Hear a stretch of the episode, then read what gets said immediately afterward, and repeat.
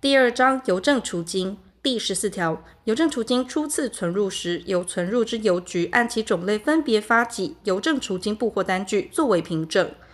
第十五条，储户提取存款之凭证或印鉴遗失时，应向中华邮政公司办理挂失止付。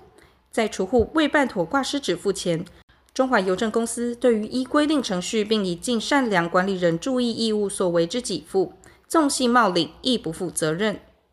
第十六条，中华邮政公司办理划拨储金之划拨支票业务，准用票据法有关支票之规定。第十八条，邮政储金之运用范围如下：一、转存中央银行；二、转存中央银行以外之其他金融机构。三、投资公债、公司债、金融债券及短期票券；四、投资受益凭证及上市柜股票；五、参与金融同业拆款市场；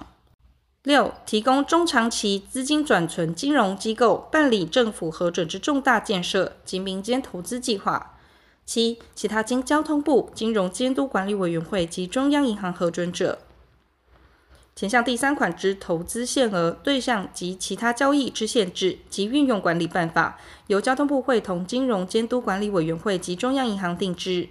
第一项第四款之限制及运用管理办法，由交通部会同金融监督管理委员会定之。第十九条，存簿储金，每一人或每一团体仅得为一户。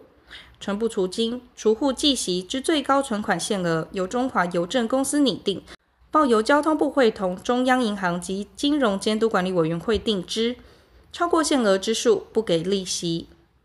前项限制于政府机关、自治团体或公益法人不适用之。